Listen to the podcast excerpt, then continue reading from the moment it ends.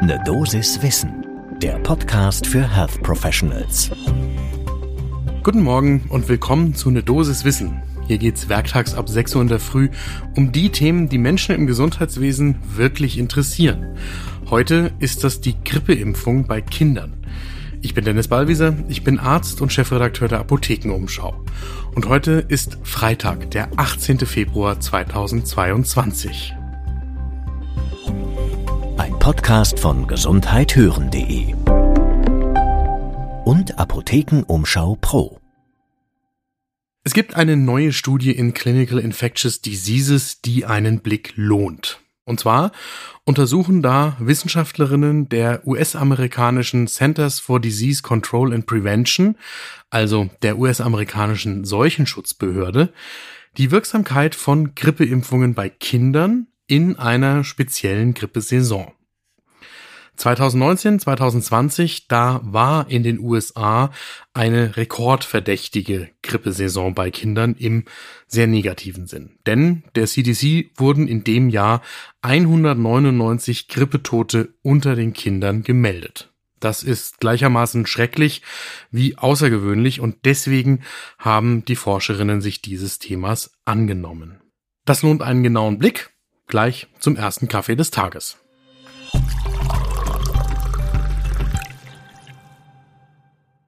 Ich will einmal kurz zum Hintergrund etwas Einsortierendes sagen. Seit 2012 gibt es nämlich von der Weltgesundheitsorganisation, der WHO, eine Empfehlung, Kinder im Alter von sechs Monaten bis etwa fünf Jahren als Risikogruppe für Influenza-Impfungen zu betrachten. Das ist deshalb interessant, weil das die wenigsten Länder irgendwie umgesetzt haben, auch Deutschland nicht. Bei uns gilt nach der Ständigen Impfkommission beim Robert Koch Institut, dass mit der Grippeimpfung nur solche Kinder geimpft werden sollten, die ein höheres Risiko für Komplikationen besitzen, weil sie unter bestimmten Vorerkrankungen leiden. Das finde ich als vehementer Impfverfechter sehr interessant, dass wir hier wieder einen Fall haben, wo andere Gesundheitsbehörden durchaus sagen, alle Kinder wären schützenswürdig und die STIKO davon abweicht und sagt, nein, wir empfehlen das nur für bestimmte. Aber damit zurück zur aktuellen CDC-Studie. Die hat also die Grippesaison 2019-2020 genauer angeschaut. Und zwar war die Fragestellung, wie denn jetzt die Grippeschutzimpfung bei Kindern vor kritischen und lebensbedrohlichen Verläufen wirkt. In einem Jahr, in dem Influenzaviren mit Antigen-Drifts die Kinder infiziert haben. Das Ganze passiert in einer prospektiven beobachtenden Fallkontrollstudie an 291 kritisch erkrankten Kindern im Alter zwischen sechs Monaten und 17 Jahren. Von diesen knapp 300 waren 160 geimpft und 131 ungeimpft als Kontrolle und 159 waren Influenza positiv. In der primären Analyse haben die Wissenschaftlerinnen untersucht, wie die vollständige Impfung vor der kritischen Krankheit schützt und in der sekundären Analyse haben sie sich angeschaut, wie die Wirksamkeit gegenüber lebensbedrohlichen versus nicht lebensbedrohlichen Influenza-Virus-Infektionen aussieht.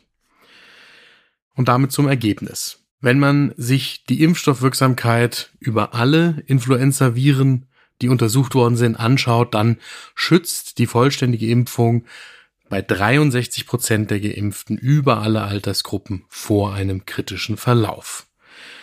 Die Impfstoffwirksamkeit gegenüber einer lebensbedrohlichen Erkrankung ist sogar noch besser, nämlich bei 75 Prozent, verhindert also drei Viertel aller lebensbedrohlichen Verläufe und demgegenüber 57 Prozent gegen die nicht lebensbedrohliche Erkrankung.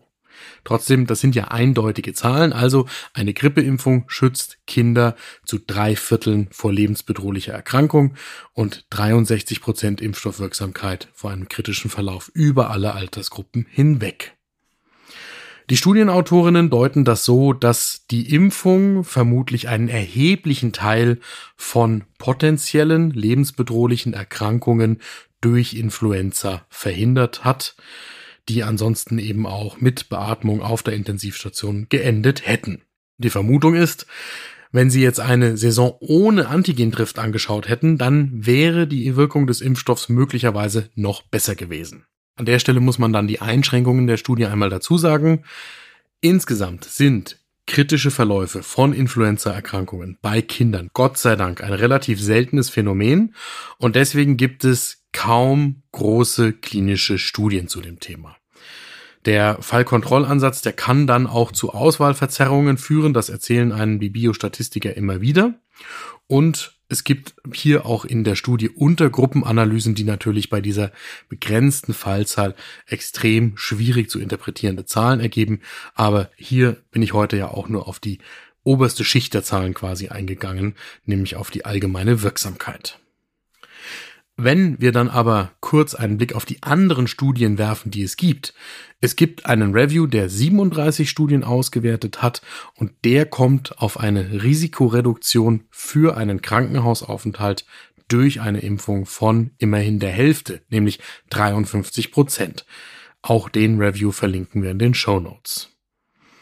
Und dann nochmal schlaglichtartig herausgegriffen eine andere randomisierte klinische Studie, in der ein Influenza-Impfstoff an Kindern im Alter von sechs Monaten bis 35 Monaten getestet worden ist. Und auch in der Studie kommt man auf eine Erkrankungsreduktion um 50 Prozent bei den Probandinnen und Probanden. Das heißt, von der Größenordnung her scheinen die Influenza-Impfstoffe gleichartig das Erkrankungsrisiko beziehungsweise das schwere Erkrankungsrisiko reduzieren zu können. Und das ist ja schon wieder interessant für eine Diskussion in Deutschland darüber, wie wir mit Kindern unter Grippeschutzimpfung umgehen wollen. Ganz persönlich könnte ich mir vorstellen, dass die letzten zweieinhalb Jahre mit SARS-CoV-2 und Covid-19 schon auch das Interesse von Eltern an einer Grippeschutzimpfung verändert haben könnten. Und zwar zum Impfpositiven wie zum Impfnegativen hin. Also diejenigen, die sich vielleicht intensiver jetzt mit der Schutzwirkung durch Impfstoffe auseinandergesetzt haben, die fragen vielleicht in den Praxen gezielt nach einem Schutz auch vor der Influenza. Und umgekehrt dürfte es für Kinderärztinnen und Kinderärzte schwerer geworden sein, impfkritische Eltern davon zu überzeugen, dass zum Beispiel vorerkrankte Kinder gerade einen Impfschutz auch gegenüber Influenza dringend brauchen, genauso wie gegenüber SARS-CoV-2 und Covid-19. Zu den aktuellen Empfehlungen des RKI und der STIKO zur Influenza-Impfung gibt es eine gute Übersicht beim RKI und auch die verlinken wir in den Shownotes. Das war eine Dosis Wissen für diese Woche. Die nächste Folge gibt's am Montag ab 6 Uhr in der Früh auf allen Plattformen, auf denen ihr Podcasts hört. Und wenn euch dieser Podcast gefällt, dann erzählt doch einer Kollegin oder einem Kollegen davon. Vielen Dank.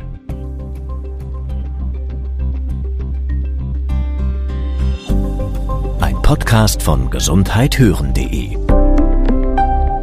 und Apothekenumschau Pro.